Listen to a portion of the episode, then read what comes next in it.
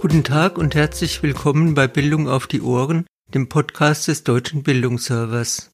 Mein Name ist Renate Tilgner und ich bin beim Deutschen Bildungsserver verantwortlich für die Themenbereiche Berufsbildung und Hochschulbildung.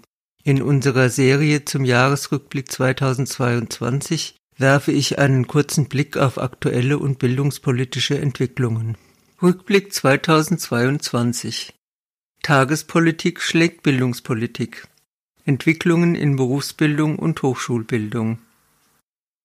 Für gewöhnlich verfolgt die Bildungspolitik spezifische Fragestellungen und Entwicklungen, die sich in den jeweiligen Bildungsbereichen ergeben. In jüngerer Zeit änderte sich das. Corona, Ukraine-Krieg und nun die Energiekrise offenbarten Probleme, auf die in allen Bereichen reagiert werden musste. Zunächst zur Berufsbildung. Betriebsschließungen, Lieferprobleme, Energiekosten und Inflation schwächten die Wirtschaft. Von staatlicher Seite wurde mit finanziellen Mitteln gegengesteuert. Unter der Krise litt auch die Ausbildung. Um Abhilfe zu schaffen, wurde das Bundesprogramm Ausbildungsplätze sichern geschaffen, das kleineren Ausbildungsbetrieben Unterstützung gewährte. Für Flüchtlinge aus der Ukraine mussten Regelungen für den Zugang zu Beschäftigung und Ausbildung geschaffen werden. Nicht aus der Welt sind die Probleme, die Berufsbildung und Ausbildung abseits der akuten Lage beschäftigen. Der anhaltende Trend unter Schulabgängern zum Studium lässt die Ausbildungszahlen sinken und verstärkt den Fachkräftemangel. Bildungspolitisch Verantwortliche sind bestrebt, berufliche Qualifikationen aufzuwerten und haben die Exzellenzinitiative berufliche Bildung ins Leben gerufen, unter der ein Teil der geplanten Maßnahmen firmiert.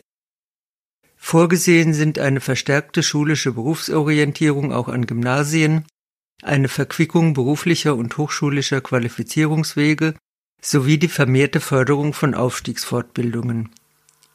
In einigen Bundesländern ist bereits eine berufliche Ausbildung, die den Erwerb des Abiturs einschließt, unter der Bezeichnung Berufsabitur möglich.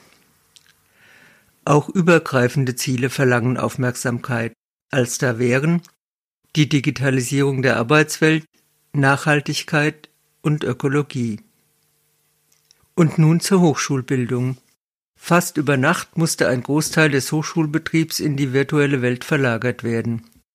Um gravierende Folgen aufzufangen, wurden Bewerbungsfristen verschoben, Regelstudienzeiten verlängert oder außerordentliche Förderungen gewährt.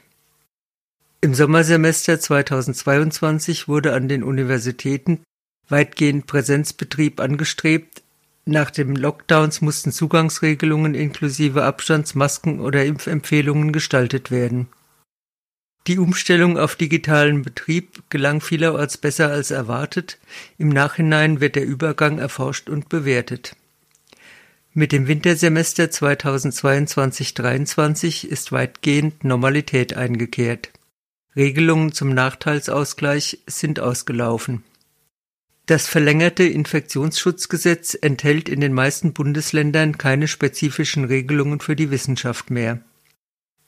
Mit dem Ukraine-Krieg folgte die nächste Krise und eine Welle der Solidarität mit ukrainischen Wissenschaftlern. Zahlreiche Unterstützungsmaßnahmen wurden lanciert. Beziehungen zu russischen Wissenschaftlern hingegen litten, Kooperationen wurden beendet oder eingefroren. Ironischerweise stellen neuerliche Maßnahmen jüngster Errungenschaften wieder in Frage. Insbesondere die Aufnahme des Präsenzbetriebs wurde mit großer Erleichterung quittiert und mit ihr ein Stück Normalität zurückgewonnen. Erforderliche Energiesparmaßnahmen führten zu Überlegungen, zumindest teilweise zum Online-Betrieb zurückzukehren. In der Regel wird davon Abstand genommen. Man begnügt sich damit, Raumtemperaturen zu senken oder Bibliotheksöffnungszeiten einzuschränken.